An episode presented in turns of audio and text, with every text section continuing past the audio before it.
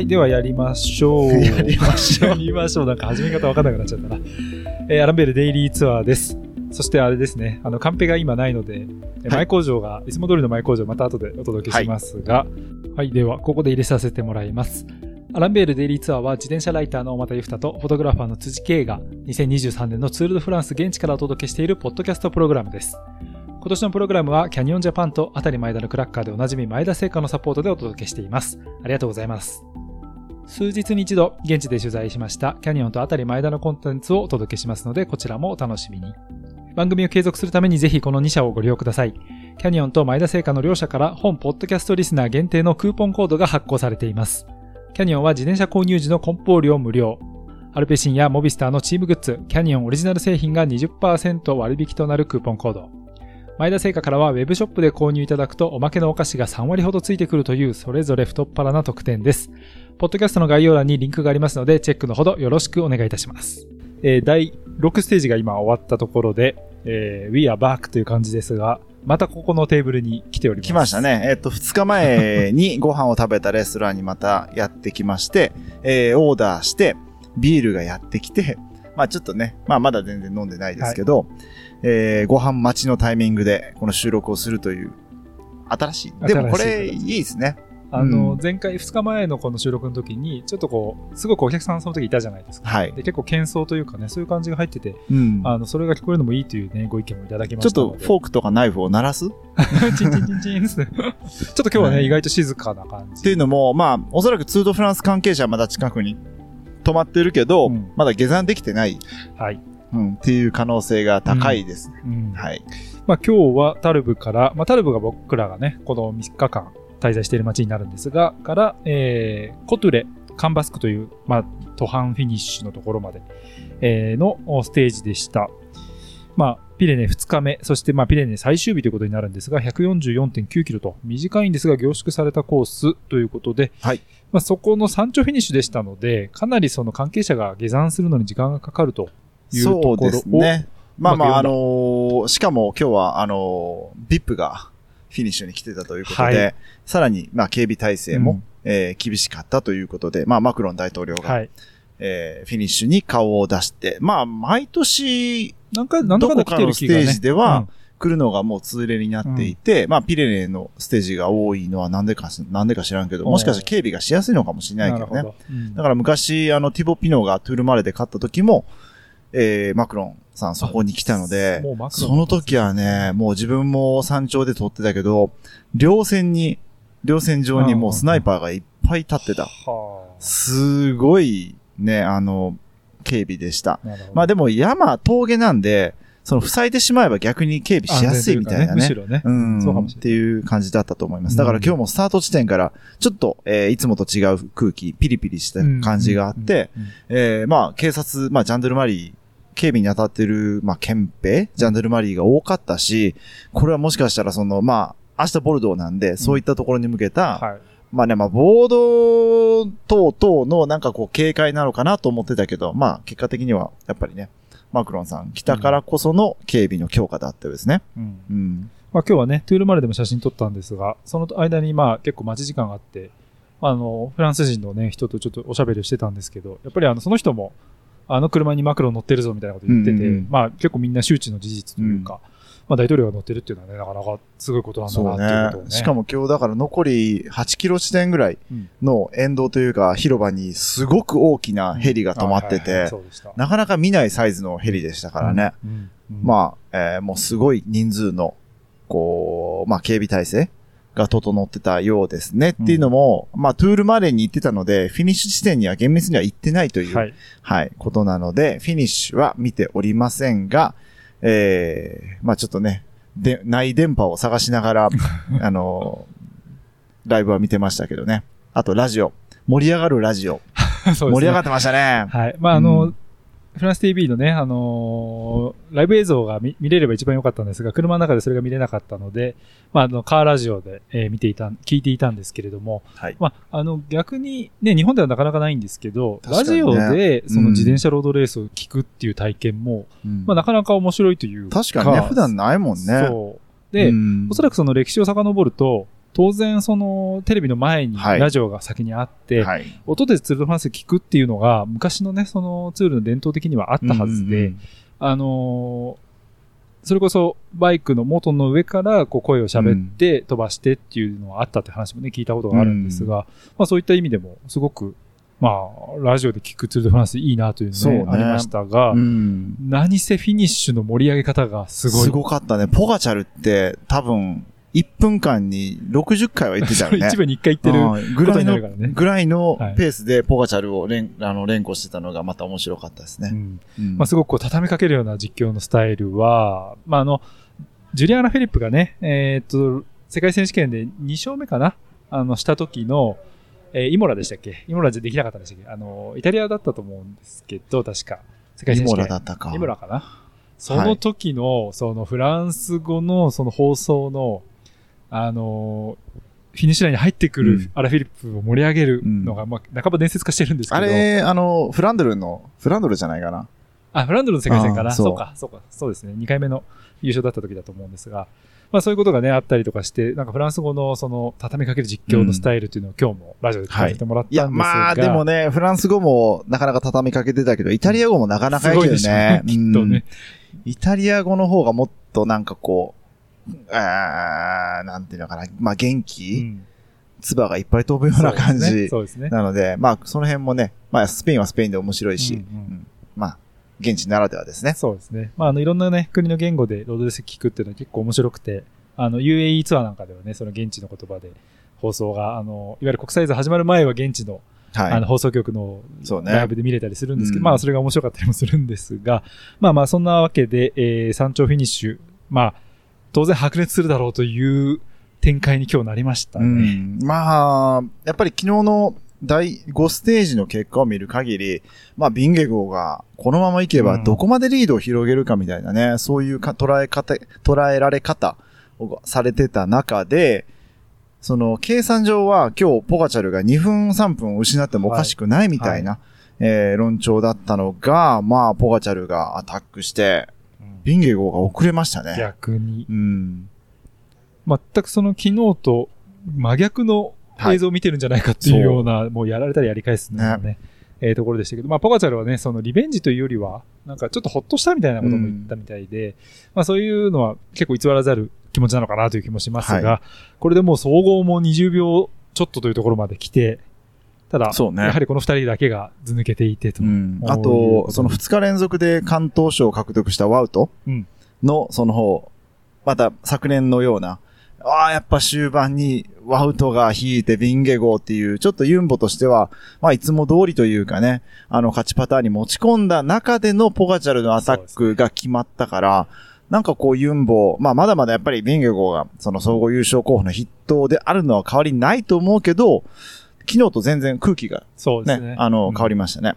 まあ、クス、ワウトとね、やっぱりこう、頼れる二人のアシストをしっかり使った上での、まあ、せめぎ合いだった中で、はい。ポガチャルがそれを打開したということの意味が結構、今後ね、大きくなってくるかもしれないなと。しかも、ちなみにツールマレーの下りの、えー平均スピード、ポガチャルは68.1キロ。うん。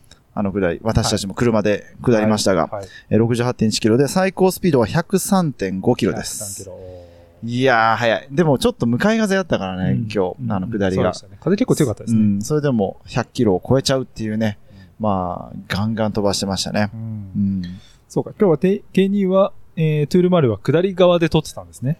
そうですね。まあ、1.2キロほど下ったところで、まあ、そこでインスタライブをしながら、うんあの、待ってたんですけど、えー、まあ、下りの攻め方って、まあ、上りが、こう、みんな追い込むのは当たり前はい。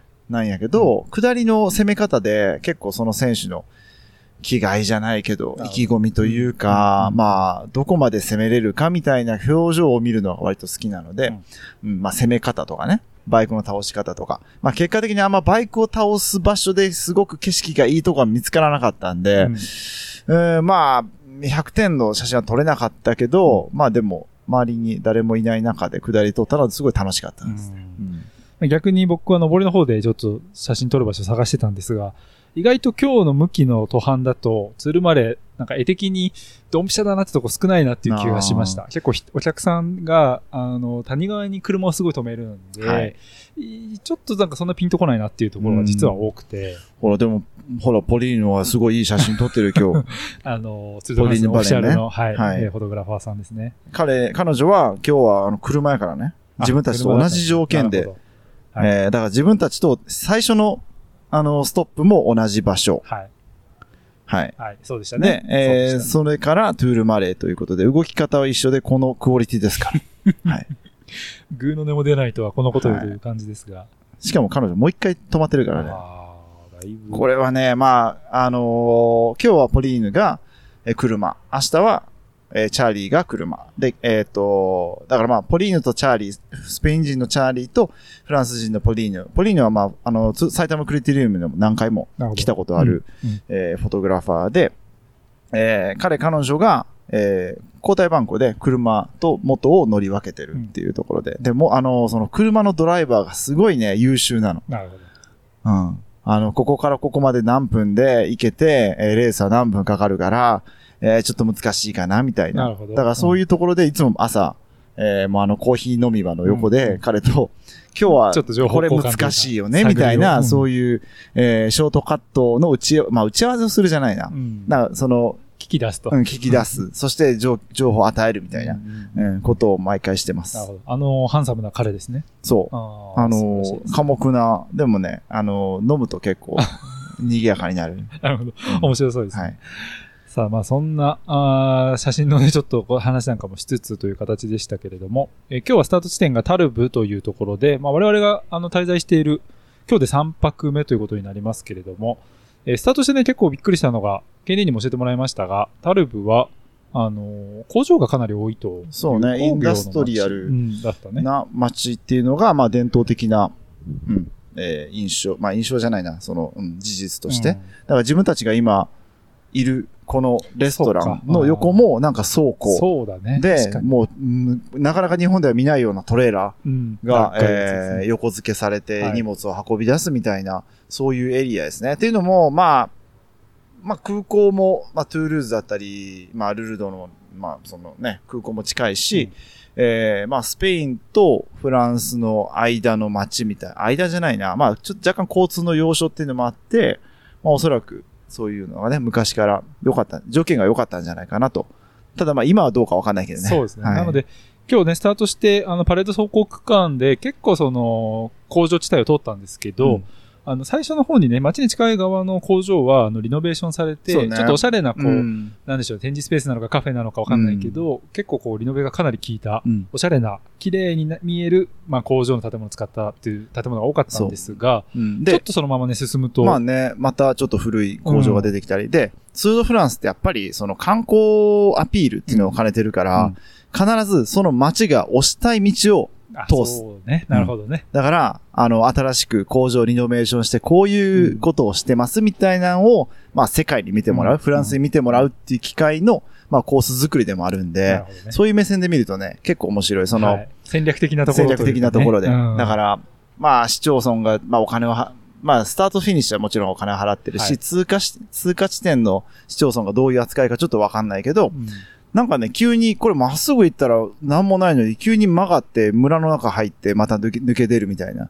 そこが、その村が、まあ、誰々の出身地だったり、なんかスポンサーの誰々さんの、はいえー家があるとか、はいまあなんかそういうのがあったりして、はいはいまあ、もっと小回りの利くジロだともっとそういうのが多くなる。なるほど。うんああ、そうなんですね。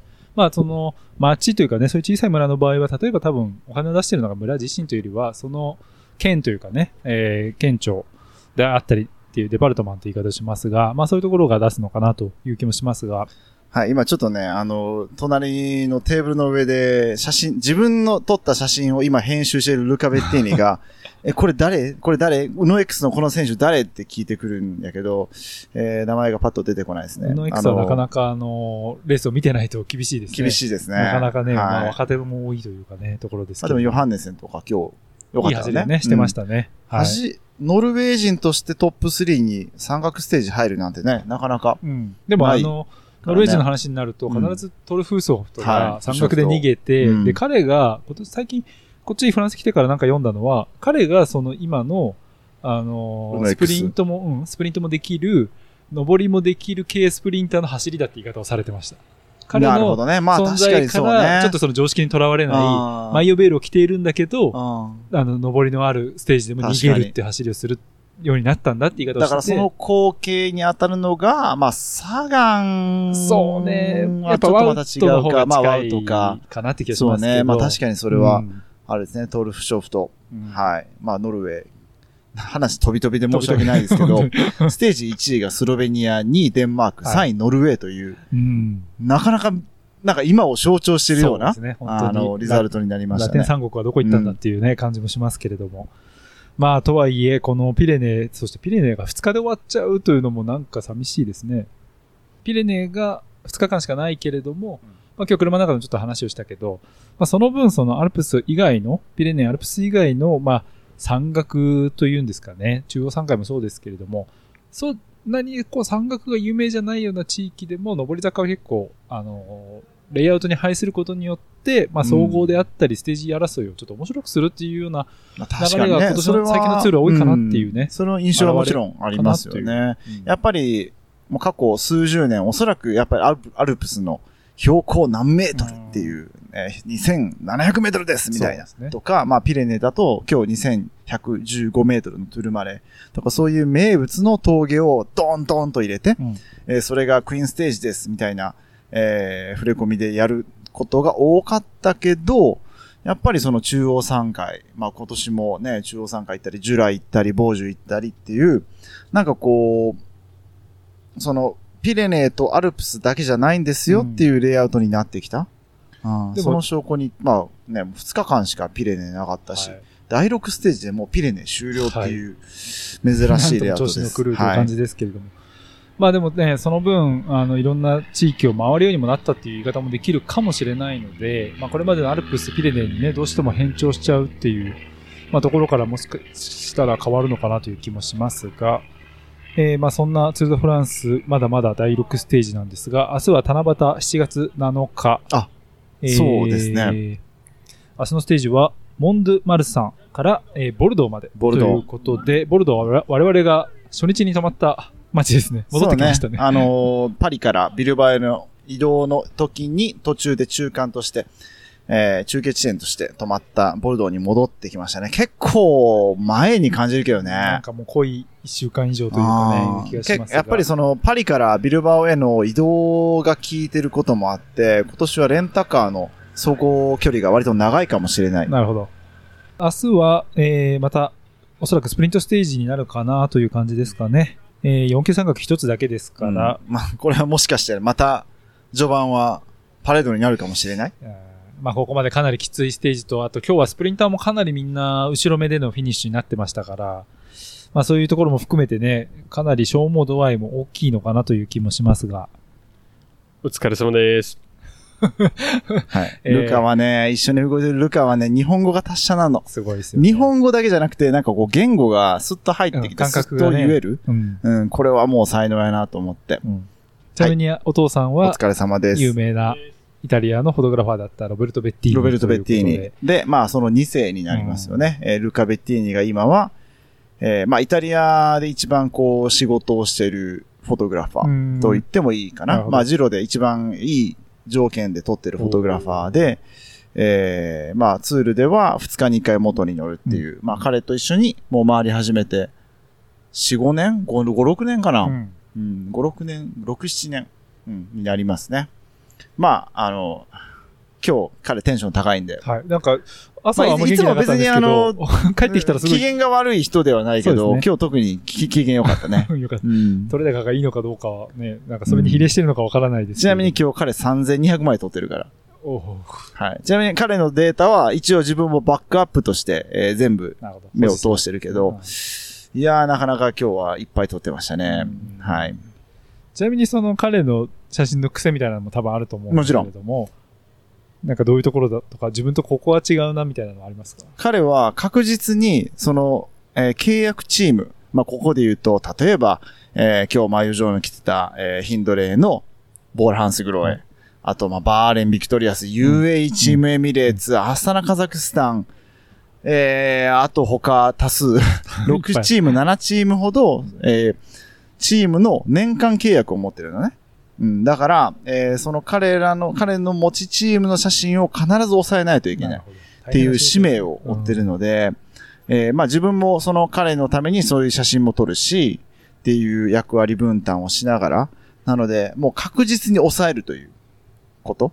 うん。だから、まあ彼も本当はね、もっといろんな写真撮りたい。まあそうだろうね。うんもちろんね。でも手作りという意味で。えーそのチャンスが少ないツール・ド・フランスでは確実に抑えるっていうことを優先しないといけないんで、まあ、あーまあ、いわゆる報道写真、うん、っていうところに落ち着くんやけど、まあ、チームとしては使いやすいし、えーアタックするシーンは映ってるし、まあ、それがアーティスティックなのかどうかって言われたら、まあ、どこでも撮れる写真だったりするけど、でも彼はそれをしないといけない。まあ、伝統的な、えーまあ、職人の、まあ、家系というかね、えー写真を撮るっていう家系うにん、生まれて。家業ですからね。まあ、で、彼自身、割とそれを楽しみながらやってるんで、うん、いや、まあ一緒に働いていても楽しいし、うん。うん。だから今回はルカ・ベッティーニと自分が、えー同じ部屋をシェアして、えーイフタと磯部君がシェアをするという、うん、住み分け。まあ別にあの、席替えしてもいいけどね。まあね、席替えというか、ベッド替えなのかよくわかんないですけど、あの、でもルカはね、僕らいるときは英語で喋ってくれてますけど、二、うん人の時はさすがにイタリア語二になってる。人の時はえーあイタリア語基本やけど、まあ英語だったり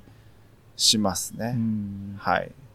だからまあ、彼もでも、ここ数年すごい英語が上手くなったし、はいまあ、あの性格というか、あの耳やから英語もすぐ上手くなるわっていう感じで。確かに。うん。まあ、すごくやってて快適なので、うんうん。そういう、報道系のフォトグラファーの中ではすごくやりやすいうんうんうん人物ですうんね。お疲れ様ですなんてね、すごく 優悠秀ですからね。ね、本当にね、言ってますけど、まあそんなルカもね、今ちょっと顔を出してくれましたけど、まあいつも、えー一緒に通路回っているという形で、まあただあ、、あそう、うんあと、顔が広い。顔が広い。めちゃくちゃ顔が広いか、ら、なんか、そこから入ってくる情報っていうのが、まあ、フレッシュ、なるほどねうん。だから、まあもちろんイタリア寄りの情報にはなるんやけど、えー、まあフランスの中にも踏み込んでいくというかね、まあドライバーが今回フランス人のセルジュっていう、うんもう超ベテラン。元のね、ドライバー。はい。元のドライバーは、の中ではもう尊敬される存在の、うん、崇拝される存在のセルジュに乗ってるから、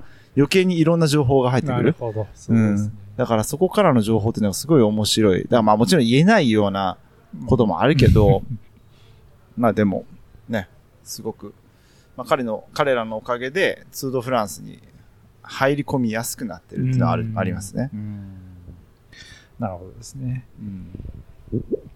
明日なんだっけ？明日ボルドがね。ボルドーのフィニッシュで、まあボルドーは、伝統的にいつもスプリントフィニッシュになってるなということで、まあ山まあ、があんまりないと。周りに山がない。はい。うんブドウ畑しかないっていう言い方したらあれかもしれないですが、ただ、えー、ケニーまだひまわりを探してるんですが、なかなか機会がありません。今日もね、あったね、ひまわりねありま。したね。えー400メートルぐらい先、コースから離れたところにひまわり畑があって、しかももう満開。輝いてた。そう、すごく輝いてた。あれ撮りたかったけどマイヨジョーヌばりに綺麗ね。な黄色でしたが。えー結局ルカもまだひまわり撮れてないということでね、今日、今大会まだまともなひまわり写真を誰の写真も見てないということになっておりまはい。す。で、まあ、明日以降、また天気悪いっていうね、予報が出ていて、まあ、今日はトゥールまで持ったんでね、すごく良かったんいですが。やー、持った、持った。うんはい。ただ、この後またね、フォトグラファーにとっては頭の痛い。えー、いや、まあ自分はもうあの、雨が降ろうが槍が降ろうが、まあ槍降ったらやらないけど、あえっと、その、それがツールドフランスなんで、ははい。だからこそのツールドフランスなんでね、それを収めたいと思ってますけど、まあでも、ピレネーらしい写真撮れたんで今日は満足です。はい、はいいいですね。まあ、その辺の成果はね、えー、K2 のインスタグラムなんかでも出てきていると思いますので、えーぜひチェックしていただければと思いますが、えー今ね、また例によってレストランで注文をしてから、えー料理が運ばれてくるまでの時間に今喋りをしているわけなんです、が、蚊に刺されながら。はい、またちょっと蚊が出てくる時間になりましたね。現地が今8時半くらいですか？8時46分です。はい、だいぶ日が落ちかけていてということで蚊が出始めているんですが、えー今日は、なんでしょう、なんか、今回ちょっと食が良すぎませんか？まあ、あの、その分お金払ってるんですけどね。はい。いや、でも、そこにこだわれるってすごい幸せななことやと思うし、はい。はい。そうであるべきですよね。うん。そのツードフランスなんで、今日も結局何頼みました？今日は。今日は、えっ、と、僕はハンバーガー。ハンバーガー？なんでやねん。まあでも、あのー結構このレストランがその地元のものをしっかり使うはいっていうことなのはい。で、自分とルカは、えー、二人で、うん、10ユーロの、10ユーロの。あの、まあ、まあまあ、何？何いや、やの？結構特、特なんとかランクの肉を用意したぜっていうね、うん。感じでそうね。運んできて見せてくれて、そう、二日前に来たから、まあ、また来たからちちょっとうん、お兄さんも優しくおなって、ね。兄さんも優しかったし、はい、うん、なかなかね楽しみです。高級な肉がこの後おそらく運ばれてくると思うんですが、えーまあ、そのあたりの感想は、えー皆さんのはい。想像の中にお任せするとして、うん。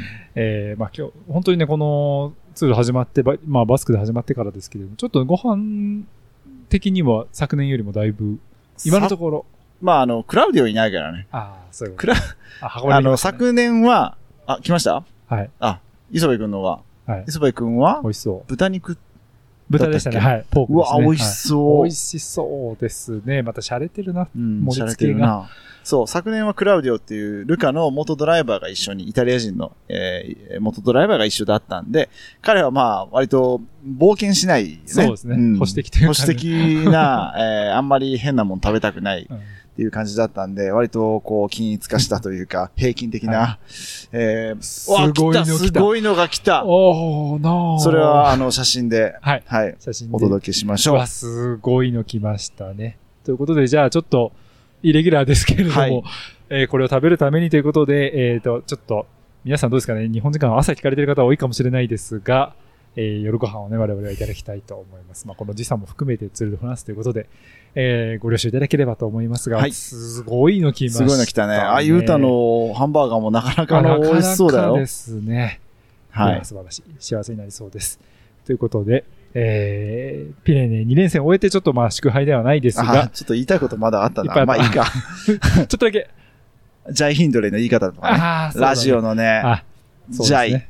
はい。JII ヒンドレはい。が、ラジラジオではどどう言ってました？ジェインドレ。ジェインドレ ジェインドレジェインドレ。いいジェインドレ。ジェインドレなんで、ちょっと JAI がね、そ。のフランス語的に、はい。ジェで、I have と同じ発音なんですよね。ジェ。うんジェ、ジェインドレ。インドレを持っているみたいな感じになるんですが、まあ、そまあんな、このネタも無理やり挟んだ感じしますがはいもうル、カの視線があるんはで、いそろそろ、じゃあ行きますか。はい。ちょっとじゃあ、あの、せかされる形にはなりましたが、えー、第6ステージ、えー、デイリーツアーお届けしてまいりました。